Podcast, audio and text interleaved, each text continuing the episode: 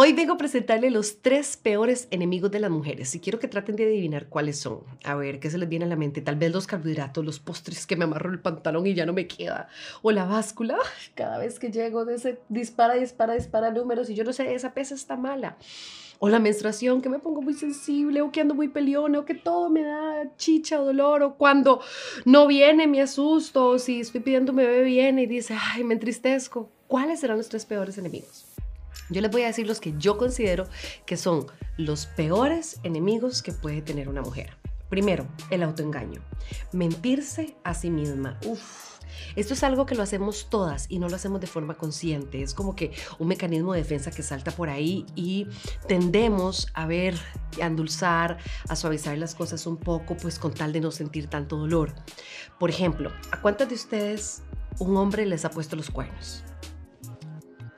Y yo puedo garantizarles que es... Yo, yo pensaría que prácticamente a todas las mujeres, ¿verdad? No conozco al menos ninguna que no haya pasado o posiblemente no lo sabe, no lo sé. Pongamos cuántas de ustedes han estado en esta situación. Entonces ustedes dicen, ok, carajo, me pusieron los cuernos, me fueron infiel, ya no paso por la puerta, tengo unos cachos gigantescos, ¿qué hago? Entonces conversas con la persona y decidís al final quedarte con ella lo perdonaste.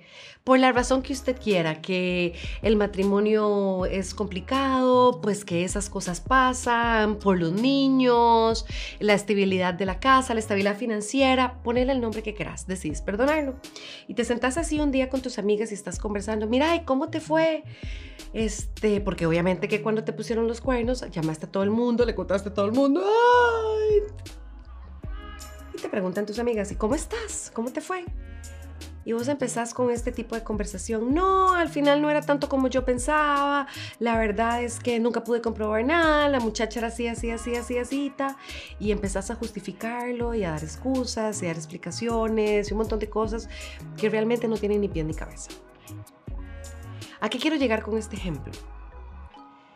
Dejo de mentirme a mí misma, dejo de engañarme. Sí, me pusieron los cuernos y a pesar de eso decido perdonarlo. Por estas, por estas, por estas razones.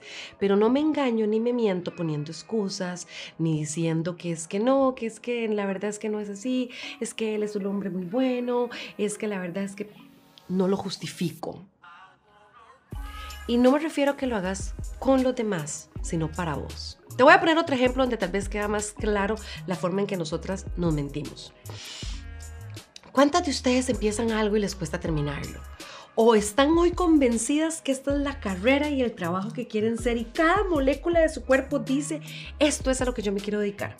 Y una vez que arrancas en el proceso, mm, te das cuenta que no te gusta, te cambiaste. Eh, estudiaste esto, pero no lo ejerces, estudias lo otro, pero tampoco lo ejerces, estudias acá, pero no lo ejerces, estudias acá y no lo ejerces o cambias constantemente de trabajo, ningún trabajo te gusta, o ya no trabajas porque siempre te tocaron jefes muy malos, o el proyecto no era lo que vos te gustaba, te enfermaste por esta y esta razón, siempre pasa algo. Empiezas algo, no terminan las cosas o cambian muy fácilmente. Y siempre pasa algo. Y siempre tenés una excusa, posiblemente muy válida, del por qué no lo estás haciendo y te das cuenta que responsabilizas a los demás. Es que tuve un mal jefe, es que el proyecto no me gustaba y así le pones un montón de cosas a algo que vos posiblemente sea la responsable. Tomo poca responsabilidad o se la adjudico a otras personas. Y me miento y me engaño diciéndome cosas como no me gusta, eh, tal persona era así, la verdad es que ser mamá y trabajar al mismo tiempo no se puede, es que mi marido me lo resiente si yo trabajo y te empezás a decir todas esas cosas, esas conversaciones. Engañarse a sí mismo es muy cruel y mentirse, vos no le mentís a una persona que amas. Amor propio, no nos mentimos. ¿Ok? ¿Cuál es el segundo peor enemigo? La incongruencia lo que yo digo versus lo que yo hago. Lo que yo pienso que soy con la realidad, lo que realmente soy. ¿No les ha pasado que tienen alguna persona cercana que dicen, es que yo soy así, yo soy así, yo soy así, yo soy así? Y vos te le quedas viendo y vos decís, ¿de quién carajos estará hablando? porque ustedes saben que no es así. La incongruencia es todo lo que yo digo que voy a hacer versus al final lo que realmente estoy haciendo. Aquí les voy a poner un ejemplo, qué sé yo. Un padre de familia que sea fumador y le diga a sus hijos, no fume, aprende de mi experiencia con un cigarro en la boca. O bien, em, quiero dejar, quiero ponerme a dieta, quiero eh, perder peso y lo estoy diciendo mientras me disfruto un postre y hoy es el último día que me lo como y ya mañana empiezo la incongruencia. Y la incongruencia va con todo, desde tus pensamientos, con tus actitudes, con tus acciones. No puedo ser una persona feliz, es poco congruente que una persona diga yo quiero ya mejorar mi vida, cambiar y progresar, si lo que hago constantemente es estarme quejando. Digo, digo, digo, digo, digo, pero no ejecuto, no ejecuto, no acciono. La incongruencia es el segundo peor enemigo. Enemigo número tres yo le llamo el uso de los disfraces. ¿Por qué? Porque el miedo es bien complicado. El miedo es... Le encanta Halloween, le encanta disfrazarse y se disfraza de un montón de cosas. Se disfraza de no quiero, no puedo, no debo. Y la que más escucho, no me gusta. Yo hago talleres con cientos de mujeres y la palabra que más escucho es es que a mí eso no me gusta. Y siempre les pregunto, ¿pero lo has intentado? No, y la respuesta automática es esta. No, porque yo me conozco, yo sé que a mí de verdad eso no me gusta o yo sé que definitivamente no puedo. Se dan por vencidas sin haber ni siquiera intentado. Si nosotros lográramos quitarle ese disfraz al miedo, ¿qué tanto cambiaría nuestras vidas? ¿Qué pasaría si yo dejara de sentir miedo?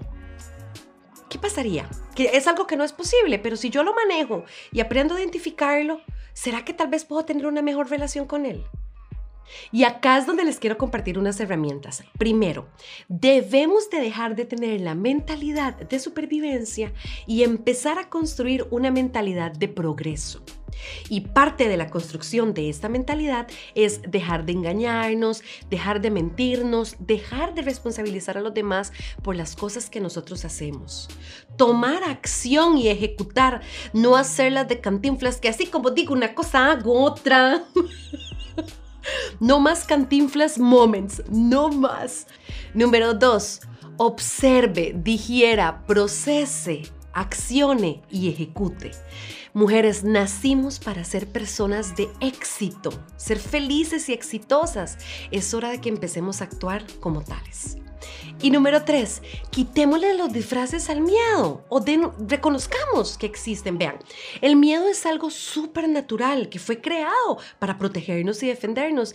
El miedo es parte de nuestra vida, siempre va a estar ahí presente. Lo que usted haga a pesar de ello es lo que hace la diferencia.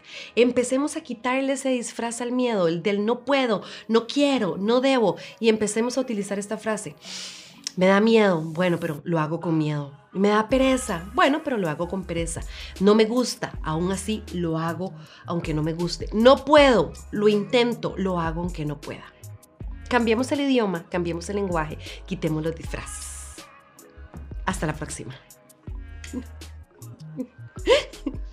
ya, él dice que uno de los peores enemigos que se me olvidó meter de las mujeres son las amantes. Daniel.